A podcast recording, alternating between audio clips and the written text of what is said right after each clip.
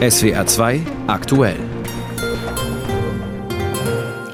Am Montagmittag mit Florian Rudolph. Der Bund, die Länder und das Haushaltsloch. Die Wirtschaftsminister haben mit Robert Habeck über die Folgen des Karlsruher Urteils beraten. Bereitschaft zur Verlängerung. Am vorerst letzten Tag der Feuerpause im Gazastreifen wollen Israel und Hamas erneut Geiseln austauschen. Und Prozess um Terrormord an Lehrer.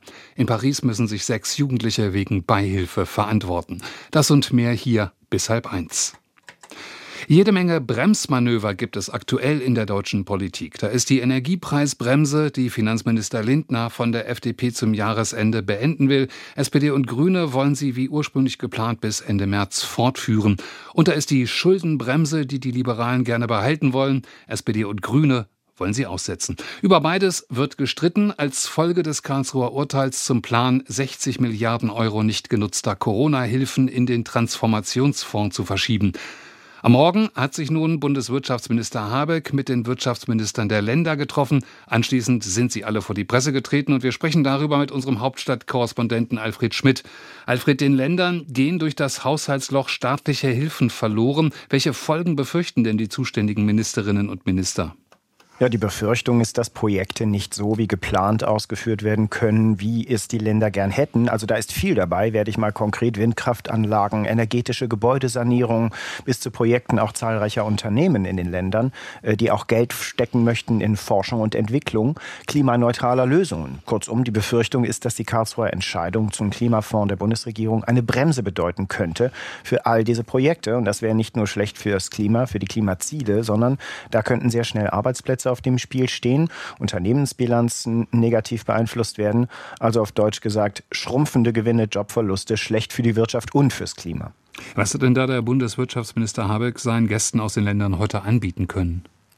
Immerhin die Zusage, dass man gemeinsam alles tun will, um alle Projekte, die geplant sind, auch ausführen zu können. Der Minister nimmt deswegen so das ganz große Besteck in die Hand, alle Projekte, weil er weiß, dass er komplett über alle politischen Farben und alle Regionen Deutschlands da äh, die Ministerpräsidentinnen und Ministerpräsidenten der Länder hinter sich weiß. Das hat er heute im Schulterschluss äh, mit Hubert Aiwanger aus Bayern für die Wirtschaftsminister und äh, mit Armin Willinger für die Energieminister aus Sachsen-Anhalt, der zuständigen Minister, verkündet verkünden können. Zwar steht vieles unter Finanzierungsvorbehalt, auch in Baden-Württemberg und Rheinland-Pfalz, wo ich in den Landesvertretungen nachgefragt habe, wo man zwar noch nicht konkret wird, aber gesagt hat, äh, dass alles geprüft werde und man zuversichtlich sei. Das heißt, Sonderausgaben, die in diesen Ländern geplant sind, wurden zwar heute nicht thematisiert, aber nach meiner Einschätzung stehen sie zwar nicht zur Disposition, aber es wird in allen Ländern vieles unter Vorbehalt stehen. Je nachdem, woher ursprünglich das Geld kommen sollte, gibt es nun viele Fragezeichen und alle arbeiten daran, diese Fragezeichen wegzukriegen. Und um dieses Vertrauen, das man sich da anstrengt herzustellen, hat Minister Habeck von den drei V gesprochen. Vertrauen, Verlässlichkeit, Vollständigkeit. Gut, das ist ein bisschen politische Lyrik, würde ich jetzt mal sagen. Aber das Signal, was von diesem Treffen ausgehen sollte, war, wir haben die Problemlage erkannt, wir tun was dafür und wir arbeiten daran, das Geld woanders herzubekommen. Ja, Fakt ist, die Milliardenlücke ist da und die muss irgendwie ausgeglichen werden. Da gibt es in der Ampel ja die unterschiedlichsten Positionen. Wie sehen das die Länder? Naja, also Berlin und Sachsen-Anhalt haben schon gesagt, dass sie sich vorstellen könnten, die Schuldenbremse auszusetzen. Schleswig-Holstein hat schon eine Haushaltslotlage festgestellt bis Ende kommenden Jahres. Ich würde mal sagen, in weiser Voraussicht hat Daniel Günther, CDU, in Kiel das gemacht. Aus Baden-Württemberg und Rheinland-Pfalz gibt es noch keine konkreten Signale, sowas anzupacken. Aber der Tenor war heute bei der Pressekonferenz von Habeck und den Ländervertretern, dass man sich das vorstellen kann. Also, äh, die Wirtschaftsminister der Länder und Energieminister der Länder wären da schon schon mal äh, positiv eingestellt. Aiwanger hat nicht das Wort aufweichen benutzt, aber er sagte Schuldenbremse anfassen. Das heißt für mich, dass man im äh, Grunde nicht ausschließt, diese Schuldenbremse tatsächlich zu ändern. Und für viele, auch in den politischen Interviews der letzten 72 Stunden übers Wochenende hat man es immer wieder gehört, für viele ist die Schuldenbremse eine Bremse für Investitionen, in Forschung und Entwicklung auch und vor allem in Projekte der Zukunft. Und gerade hat ja auch die Chefin der fünf Wirtschaftsweisen, Monika Schnitzer, hier im SWR im Interview der Woche erzählt, dass man doch mal besser darauf achten sollte, Schulden dann zu machen, wenn sie künftigen Investitionen dienen, dass man sie, dass man zwei Gebote befolgen sollte, nämlich erstens Schulden transparent zu machen und Schulden, wenn sie Investitionen dienen, nicht konsumtiven Investitionen, sondern in die Zukunft Investitionen, dass man die dann auch machen sollte. Und für mich sieht es danach aus, dass das demnächst passiert. Ja, die Schuldenbremse ist im Grundgesetz verankert. Sie zu reformieren braucht eine Zweidrittelmehrheit. Die war bislang nicht in Sicht. Sehen Sie da in der Union inzwischen die nötige Bewegung? Ich glaube, die ist auf Länderebene jetzt schon da. Ja, ich würde sagen, die sieht man. Und äh, auf der Bundesebene kann die CDU-CSU-Fraktion hier in Berlin kaum was dagegen sagen, wenn allein drei unionsgeführte Länder, nämlich Berlin, Sachsen-Anhalt und Schleswig-Holstein, schon signalisiert haben, dass sie sich da beweglich zeigen würden. Dann könnte man das vielleicht, nun ja, ich sag mal, um sich politisch in Pose zu werfen, in der Opposition im Bundestag äh, möglicherweise ablehnen.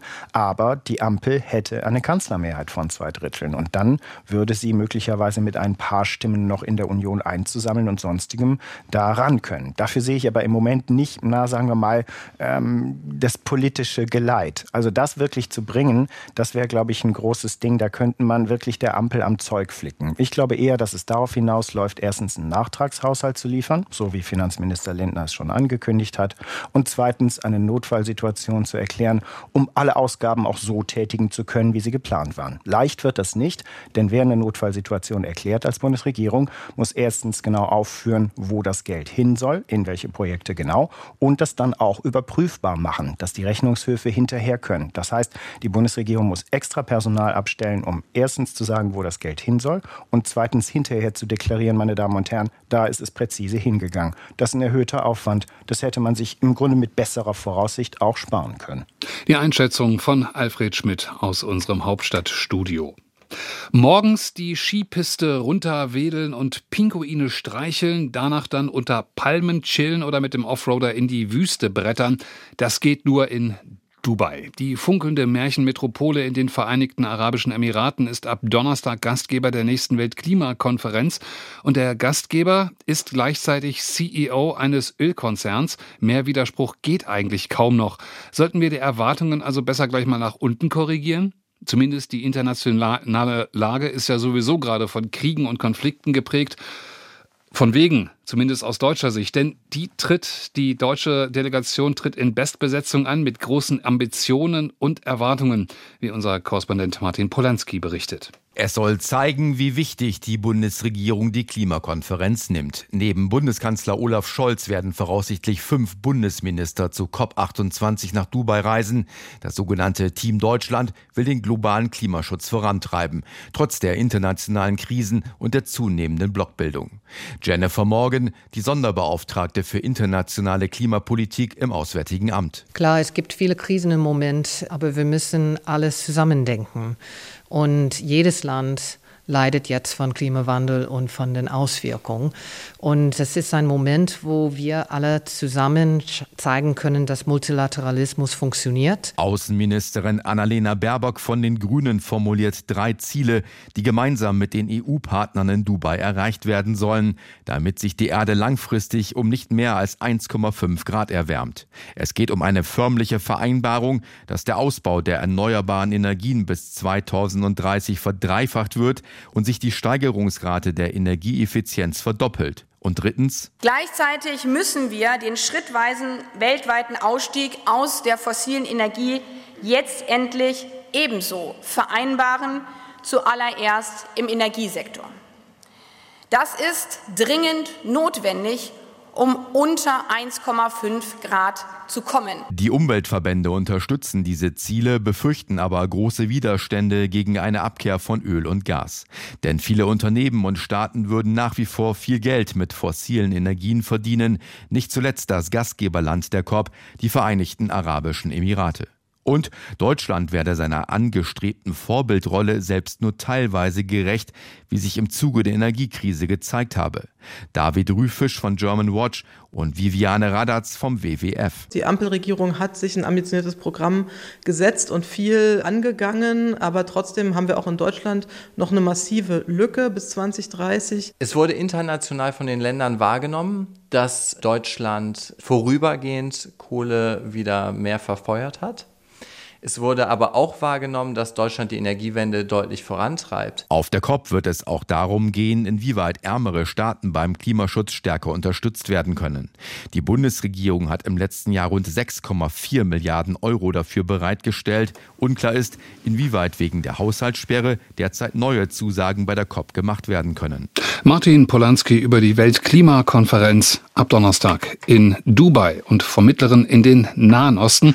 Heute ist der vorerst letzte Tag der Feuerpause, die Israel mit der Terrororganisation Hamas vereinbart hat. Auch für heute wird die Freilassung von Geiseln erwartet, die am 7. Oktober aus Israel in den Gazastreifen verschleppt worden sind. Ebenso wird von Israel erwartet, weitere gefangene Palästinenser freizulassen. Hoffnung gibt es, dass die Feuerpause verlängert wird. Mehr von unserem Korrespondenten Björn Darke in Tel Aviv. Benjamin Netanyahu scheint bereit zu sein, das Abkommen mit der Hamas zu verlängern. So klang Israels Ministerpräsident gestern Abend nach einem Telefonat mit US-Präsident Joe Biden. Es gibt einen Entwurf, jeden Tag weitere zehn Geiseln freizulassen. Das wäre gut.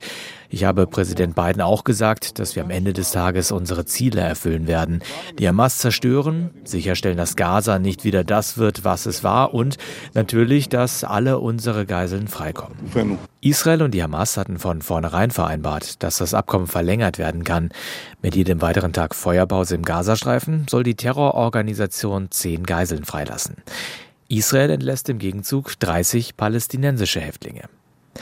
Positive Signale für eine Verlängerung des Abkommens kommen auch von der Hamas zum Beispiel vom stellvertretenden Hamas-Chef im Gazastreifen, Khalil al-Hayya im Fernsehsender Al Jazeera. Wir sagen, dass es uns ernst ist, die größtmögliche Zahl zu recherchieren und zu beschaffen, weil wir wollen, dass sie trotz der Verbrechen ihres Staates und ihrer Regierung und der Verbrechen ihrer mörderischen Armee zu ihren Familien zurückkehren. Wenn wir die Zahl haben, werden wir sie übermitteln, um die Feuerpause um einen, zwei oder mehr Tage zu verlängern.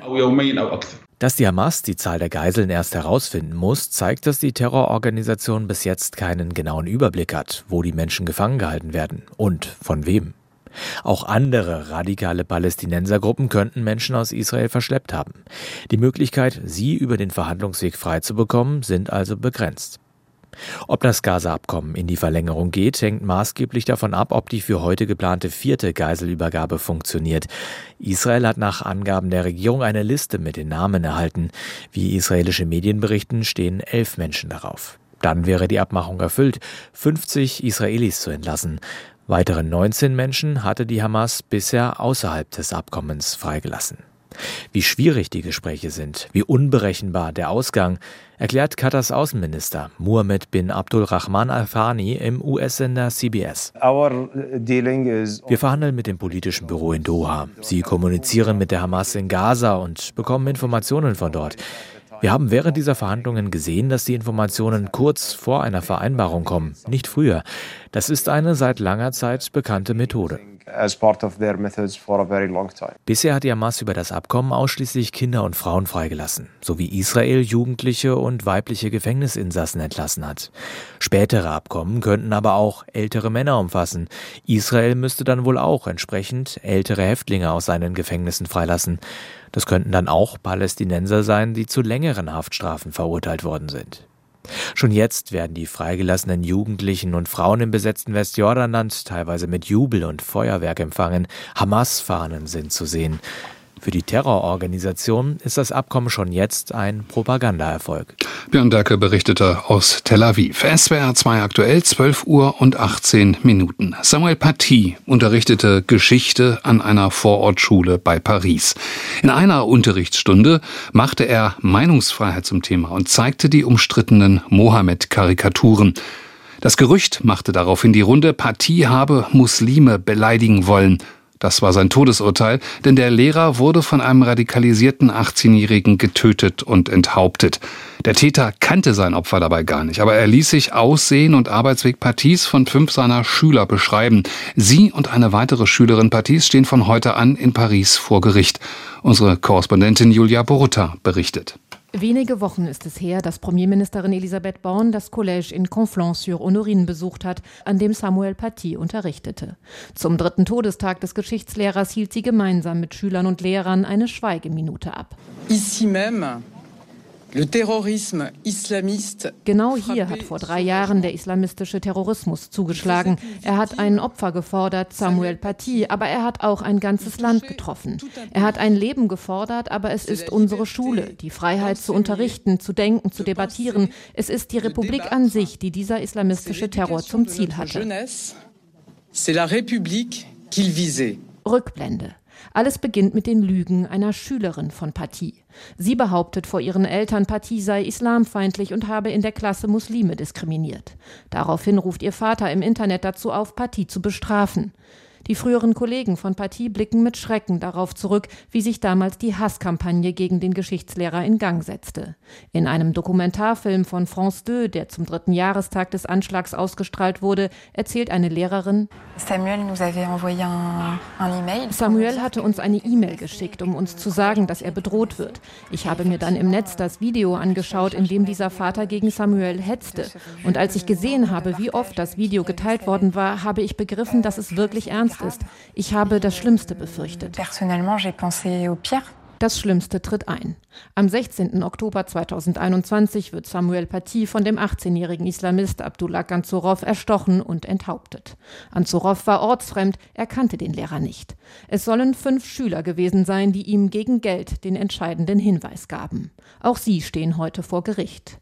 Mit dem Prozess gegen sie beginnt die juristische Aufarbeitung einer Tat, die damals einerseits zu einer feindseligen Stimmung gegen Muslime führte und andererseits harte Maßnahmen gegen Islamisten zur Folge hatte. Innenminister euh, Gérald Darmanin ließ eine Moschee vorübergehend schließen, kündigte an, islamistische Gefährder schneller abzuschieben, gegen die Finanzierung von Islamismus vorzugehen. Natürlich in der Hoffnung, dass so etwas nie wieder passieren würde. Après 96 heures de garde à vue, le voici. Doch fast auf den Tag genau drei Jahre später hat die französische Gesellschaft eine Art grausiges Déjà-vu erlebt. Am 13. Oktober tötet der Islamist Mohamed Mugushkov den Geschichtslehrer Dominique Bernard an einem Gymnasium in Arras.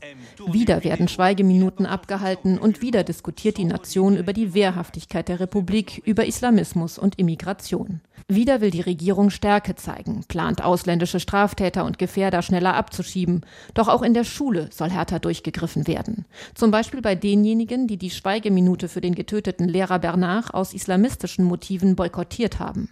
85 von ihnen werden nun ganz aus der Schule ausgeschlossen.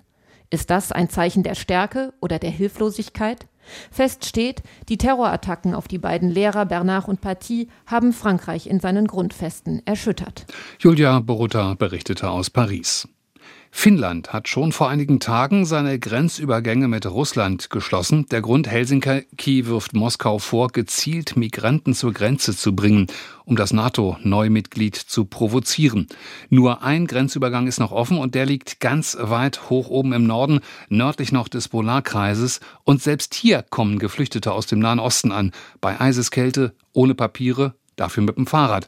Unsere Skandinavien-Korrespondentin Sophie Donges mit Einzelheiten.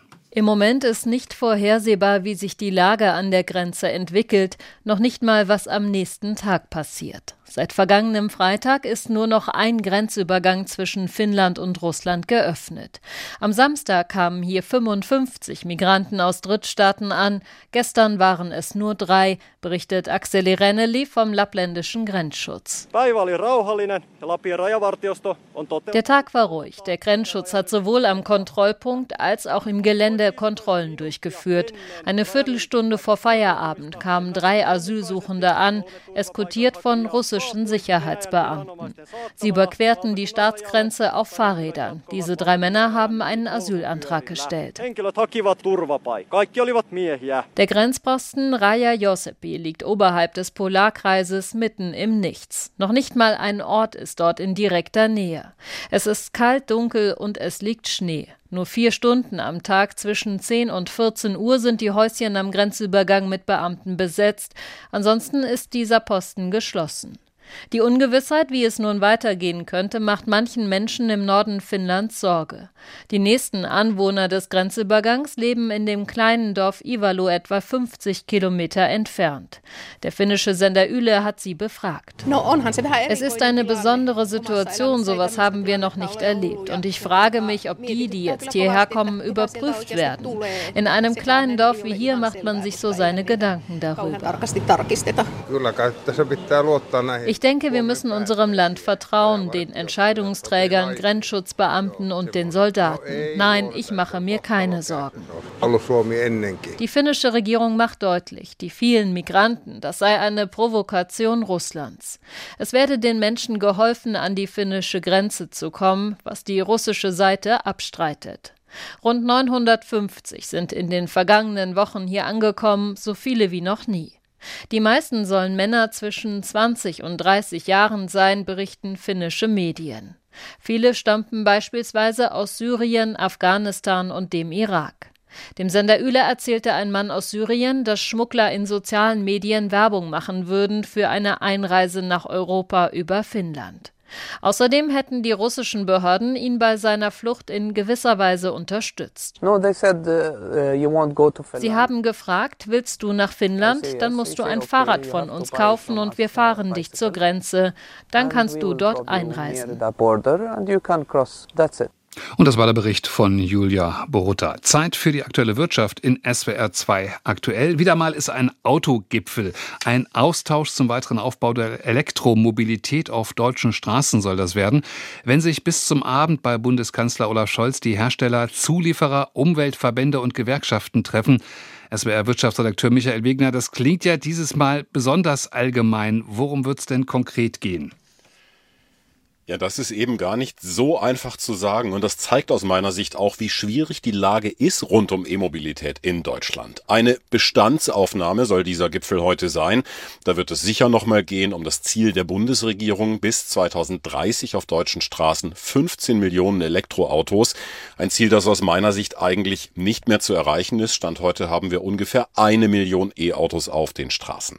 Das wird dieses Treffen zumindest intern deutlich machen, also dass es eben nicht gerade so läuft. VW-Chef Blume hat sich vorab schon geäußert im Interview mit dem Handelsblatt. Sein Konzern Volkswagen hat überdurchschnittlich viel investiert, auch früher als andere Konzerne in den Umbau hin zur E-Mobilität. Und Blume sagt, dass alles geht langsamer voran als erhofft. Und das wird heute aus meiner Sicht das zentrale Thema sein. Täuscht der Eindruck oder gab es vorab vor diesem Gipfel außergewöhnlich viel Kritik? Doch so habe ich das dieses Mal auch wahrgenommen. Kritik von Verbänden, von Automobilclubs, aus der Autobranche selbst und auch aus der Politik. Der ADAC fordert zum Beispiel, dass E-Autos einfach günstiger werden müssen in Deutschland. Das ist eine alte Kritik. E-Mobilität ist nur was für Reiche. Laut ADAC gibt es in Deutschland nur drei E-Automodelle unter 30.000 Euro. Und diese Preisgestaltung wird zunehmend auch zum Problem für die Hersteller selbst. Denn vor allem in China werden E-Autos günstiger produziert und deshalb verlieren deutsche Hersteller international an Boden. Aus dem Umweltbundesamt kam, auch das ist nicht ganz neu, vor dem Gipfel der Vorschlag, die Kfz-Steuer zu reformieren, klimaschädliche Autos höher zu besteuern, um dann vor allem E-Autos besser und mehr fördern zu können. Und das waren jetzt wirklich nur zwei von vielen, vielen Kritikpunkten oder Aspekten. Stichwort Förderung, die soll ja zurückgefahren werden. Ist denkbar, dass heute vielleicht doch die Entscheidung fällt, die Förderung so zu belassen, wie sie ist?